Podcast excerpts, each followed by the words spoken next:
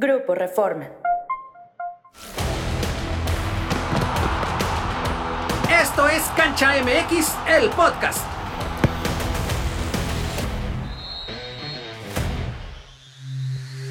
Se terminaron las primeras dos semanas de actividad en Qatar 2022. Varias cosas que discutir, tanto dentro de la cancha como fuera de ella. Mi nombre es Pablo Tiburcio. Me acompañan en esta mesa Yarek Galloso, Willy Baldonava, el podcast de Cancha MX. Dos semanas de Qatar 2022. Willy, Cuéntame un poquito, además, ahorita platicamos ya de lo que fue sorpresas como Japón, como Corea del Sur, pero ¿qué impresiones te deja la sede mundialista, la FIFA, cómo ha tratado esta Copa del Mundo, incluso la misma afición? Cuéntame un poquito cuáles han sido tus impresiones a dos semanas de iniciado.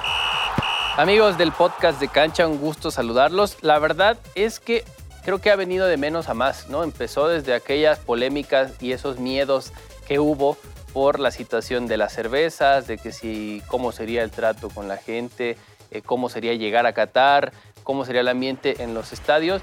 Me parece que en cuestión de ambiente, en cuestión de, todo, ha sido un, mundial bueno, divertido.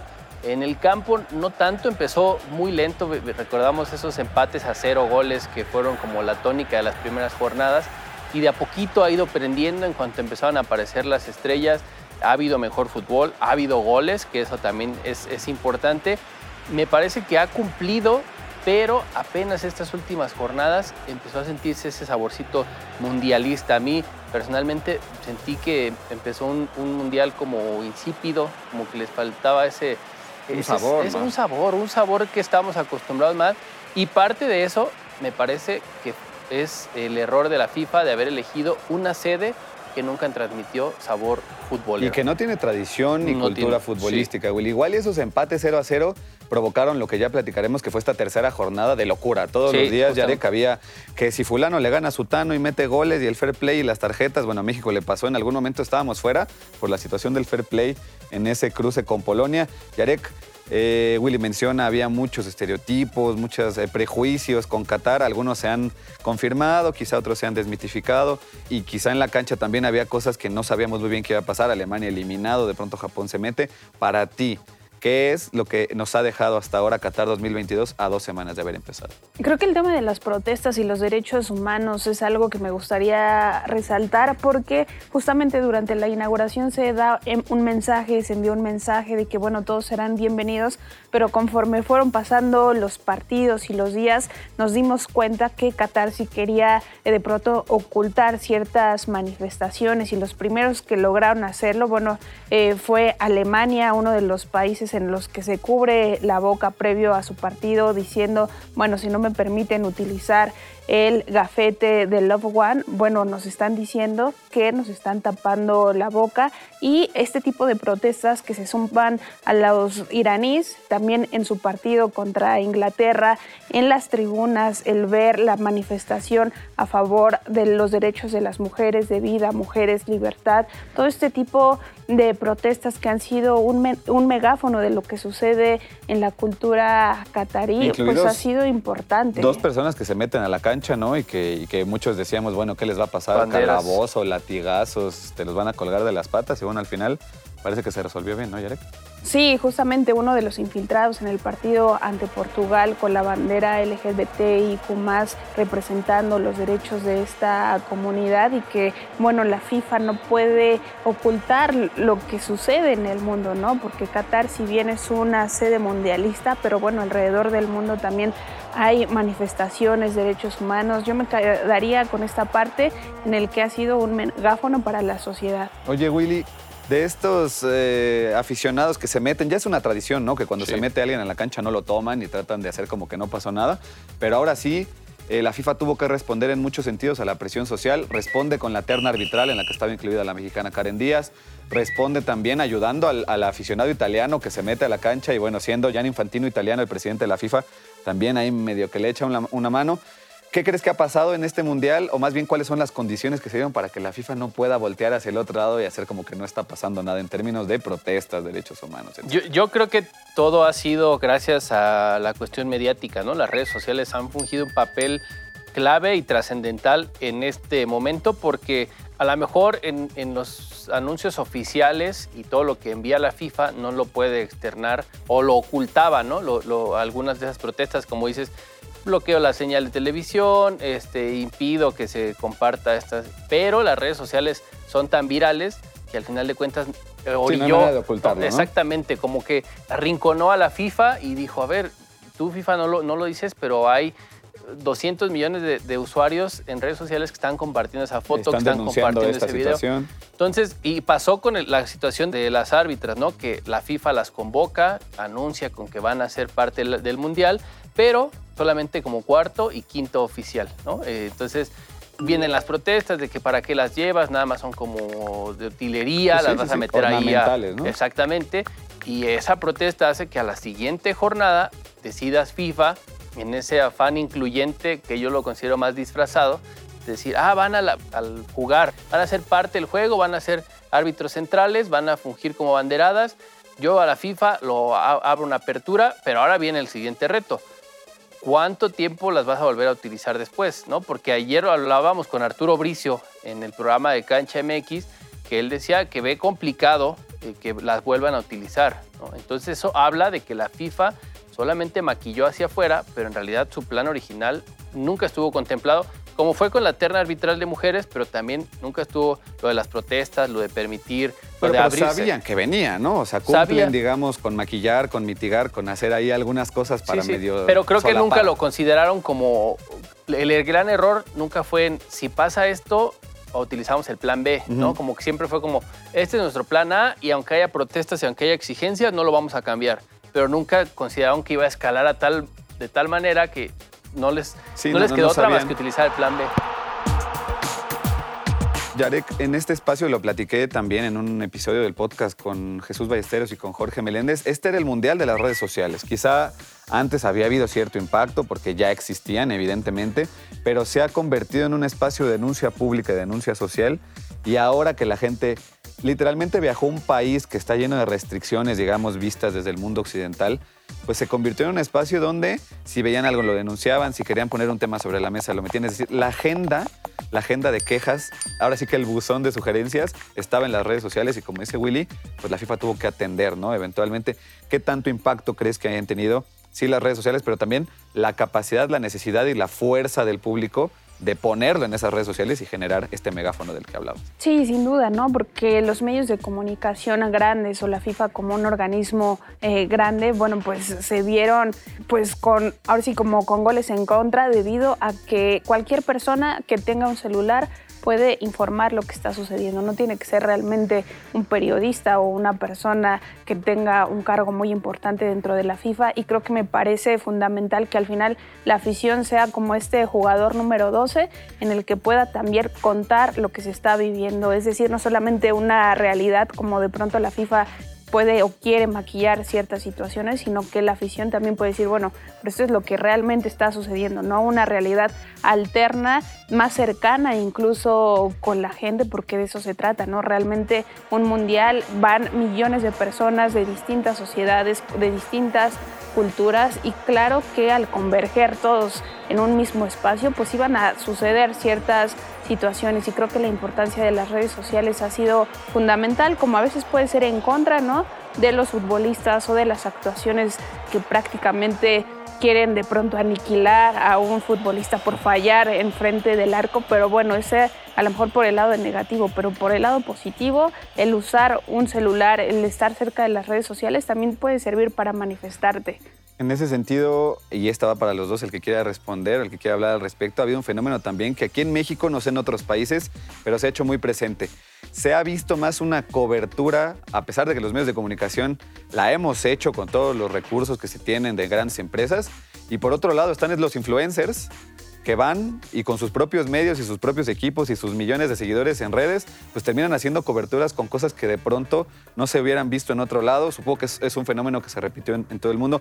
Willy, primero tienes a tu influencer de cabecera, seguramente. Y por otro lado, ¿cómo ha sido esta experiencia también desde el periodismo, desde uno como periodista, pues de enterarse también de ciertas cosas, porque hay, no sé, cientos, si no es que miles de influencers en, todo Qatar. Sí, hay cientos de ojos que, como dices, no, no están eh, alineados a una línea editorial o alguna limitante de información eh, llámese imagen, video, incluso hasta el mismo lenguaje, ¿no? Que en, Internet vemos que hay esa apertura a un lenguaje. Cada vez menos, ¿eh? Cada vez menos. Sí, pero que a lo mejor en medios oficiales, digamos, no lo podrías hacer y, y como dices, se hace una aventura pues más como tal, ¿no? De que puedes buscar otro tipo de temas. Creo que eso también ha ayudado mucho, que se cambia desde otra perspectiva, desde una perspectiva, como hay unos que lo hacen muy profesional, hay otros que lo hacen desde la parte cultural, otro de la parte de género, otro de la parte deportiva, otro de la parte del... O sea, creo que eso ha ayudado mucho a que si yo estoy interesado en cómo se vive el Mundial desde una perspectiva de género,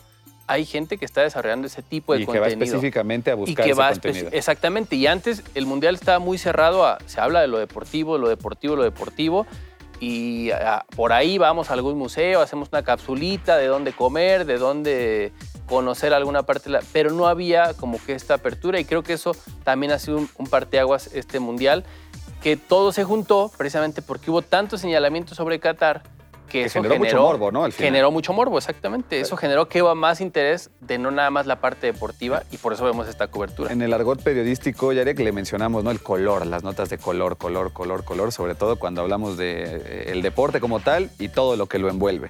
Pero creo que Qatar nos ha enseñado el deporte es transversal, que al deporte lo toca la economía, la política, los derechos humanos, ¿no?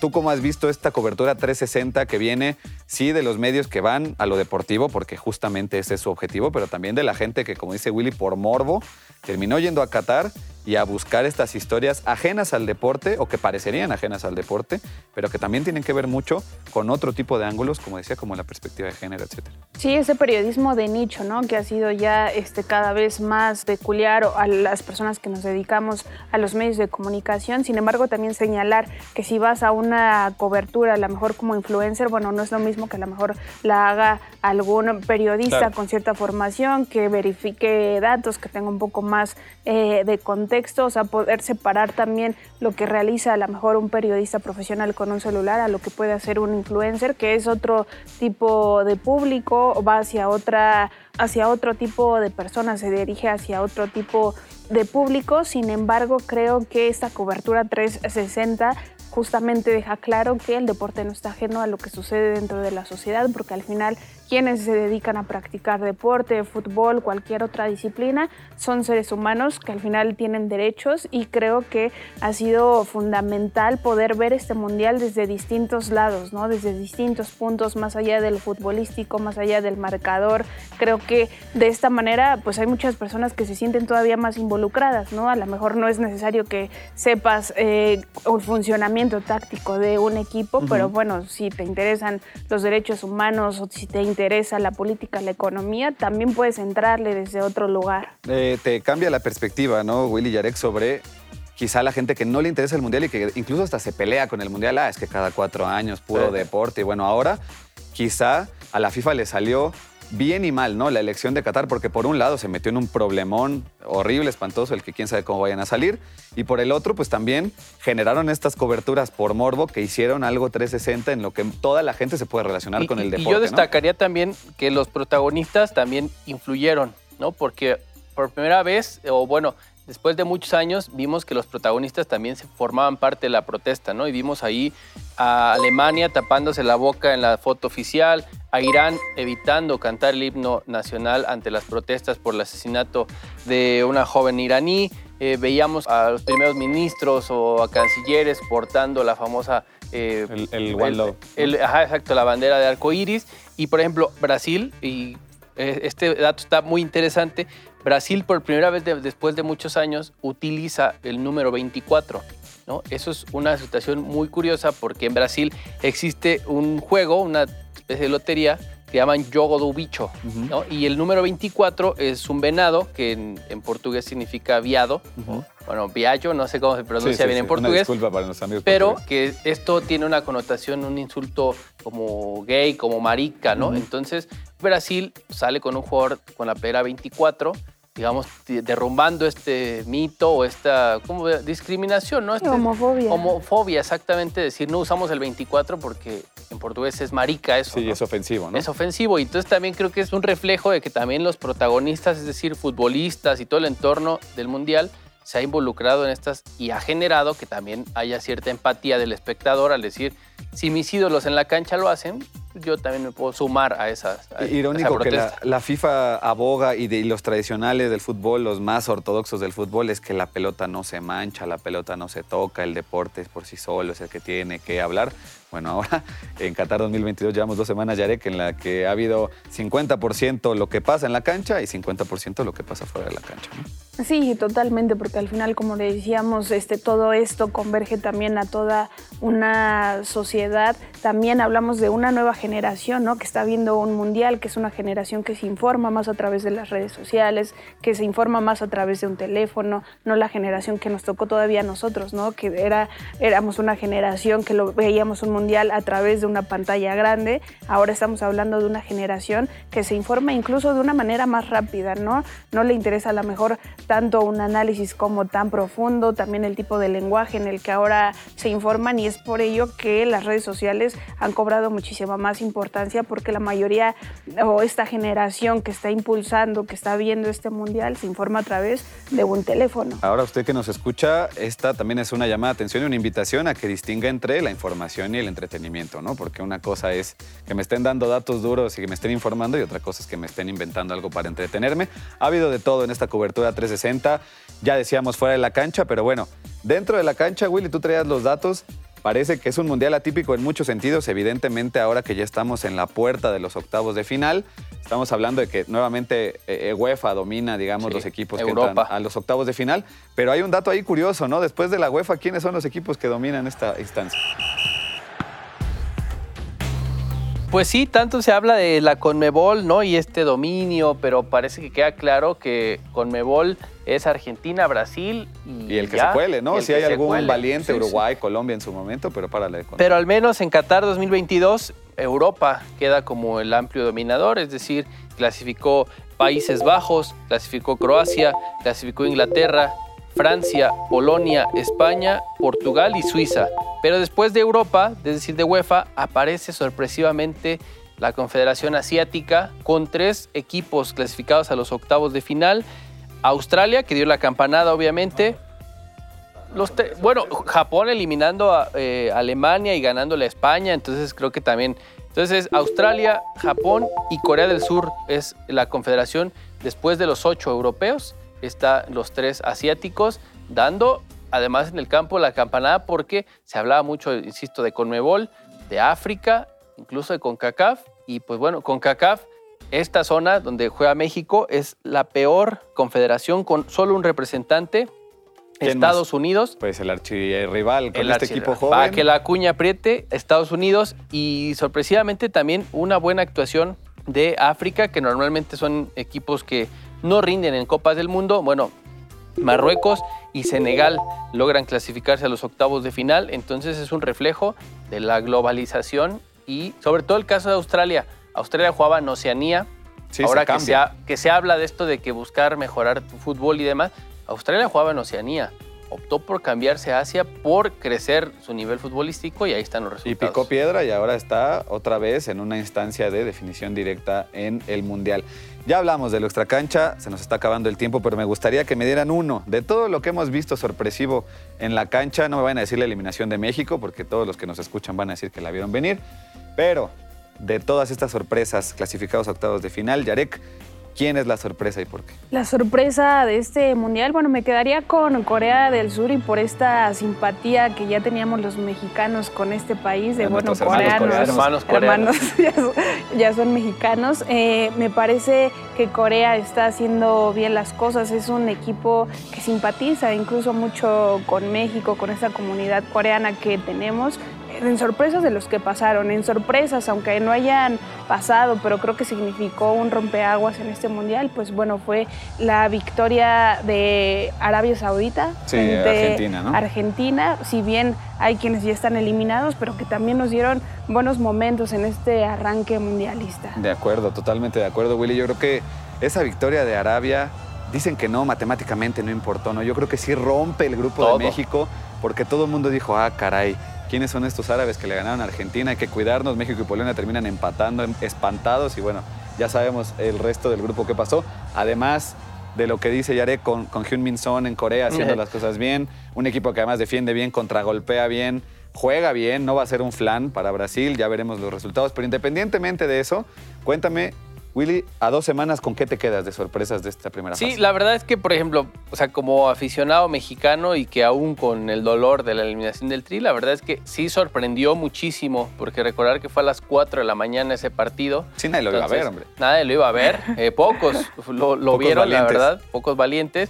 Pero sí despertar y ver que había ganado Arabia fue como el primer masazo en, Qatar y creo que ese fue un momento clave para todos, para bien y para mal, porque también Argentina ahí despertó y a México cuando pensaba que Argentina podría llegar como tranquilito, llegó con toda la urgencia y le, le fue para mal. A mí, dentro de todo, me ha gustado mucho estas sorpresas de un equipo como Marruecos un equipo que nadie apostaba. Líder de grupo, ¿eh? Es líder de grupo y la verdad es que ahora me emociona mucho estos octavos de final porque sabemos esta cuestión, volviendo un poco a la parte eh, social, esta cuestión de la migración que hay entre Marruecos y España. Muchos de los futbolistas tienen historias así de que sus papás, eh, Melilla, eh, este cruce hacia hacia la península ibérica, entonces creo que eso le da un sabor, pero tienen jugadoras, todos sus futbolistas juegan en Europa, está Siles, que obviamente todos los ubicamos. Está Hakimi, está Hakimi, Bono. Este, y, de, experiencia como Rabat y compañía. Todo el mundo, y la verdad es que Marruecos es un, es un equipo que creo que le va a poner sabor a la Copa del Mundo y creo que me quedaría, creo que ha sido la gran sorpresa, porque es difícil en una Copa del Mundo tener así sorpresas. Y lo que sí me gusta es que al menos los grandes candidatos siguen en juego, ¿no? Es decir, eh, Inglaterra, Francia, eh, Argentina, Brasil siguen y creo que eso le hace bien al torneo. Bueno, sorpresas infames, como que Alemania se vaya tan pronto. También. Como que Bélgica, que era esta generación que mucha gente se olvida, que lideró el ranking FIFA durante muchas semanas y de pronto se queda fuera también en la fase de grupos. Para mí Japón, creo que Japón es es la sorpresa porque es un equipo muy bien trabajado. Da muchísimo miedo ver cómo tiene todo fríamente calculado el entrenador. Tiene una libretita donde apunta todo y la guarda en su bolsillo. Quién sabe qué anota, pero al momento de, hacer los cambios, creo que Japón ha hecho las cosas muy bien. No olvidar, en un grupo con Alemania y con España, y le termina ganando a los dos. Y de líder de grupo. Y líder de grupo. Entonces creo que, como decías, hay un valor agregado a lo que están haciendo los equipos árabes, hay un valor agregado a lo que están haciendo los equipos asiáticos sin duda lo que hicieron los equipos africanos que pasaron la siguiente fase. Lo de los europeos se sabe porque también tienen más plazas al Mundial. Y creo que lo de la CONCACAF da para otro capítulo, que platiquemos qué está pasando en CONCACAF, porque Estados Unidos es el que pasa y no pasa tampoco de forma dominante. Eh, esperábamos mucho más, por lo menos yo, de Canadá, que es un equipo que se termina quedando ahí en el, en el camino, pierde los tres partidos. México, bueno, historia que ya platicamos hasta el cansancio. Y Costa Rica, que estaba en ese grupo difícil, ¿no? Muy difícil donde se termina quedando con, Marruecos y, compañía. Marruecos termina el líder de grupo y Costa Rica se queda fuera de... Y se lleva esta golada espantosa, ¿no? Costa Rica 7 por 0. Si bien hablamos de sorpresas, es una sorpresa pues no tan positiva. Y al menos para los románticos del fútbol, el cuadro quedó eh, dividido de que en el ideal podríamos ver eh, que se cruzaran hasta la final la Argentina de Lionel Messi y Portugal de Cristiano, Ronaldo. es muy complicado porque en el camino tienen a pesos pesados, pero bueno, en su quinto mundial, quizá el último de las dos grandes estrellas de los últimos 20 años, bueno, está en el ideal que Portugal y Argentina se pueden encontrar en la final. Y lo que sí es que si vemos el cuadro, podemos tener una semifinal Argentina-Brasil. Y del otro lado un Inglaterra-Portugal, ¿no? Inglaterra-Portugal o un Francia-Portugal. O sea, es, es un cuadro muy interesante y que creo que viene apenas lo mejor del Mundial, después de que había empezado, insisto, lento, como a fuego lento, se está cocinando bien. Y, justo ahora que, bueno, mucha gente ya se regresó a sus países porque no está nada barato estar por allá en Doha, por lo menos si viajaron desde México. Disfruten, disfruten la fase de eliminación directa. Aquí nos seguiremos escuchando en KHMX, el podcast. Recordarles que está Cancha MX, nuestro programa en YouTube, disponible también para todos ustedes, que está la edición impresa, que está toda nuestra cobertura web y que tenemos pues todavía varios enviados en Qatar dispuestos a hacer lo que ustedes nos pidan. Si quieren que se vaya a una mezquita, se vaya a una mezquita. Si quieren que se vayan tres días al desierto, ahí los vamos a tener. Estamos abiertos a sugerencias. Willy Baldo, muchas gracias por acompañarnos. Gracias, un gusto estar aquí. Gracias, Yarek, también por tu compañía. Yo soy Pablo Tiburcio. Nos escuchamos en Cancha MX, el podcast, tener una próxima edición.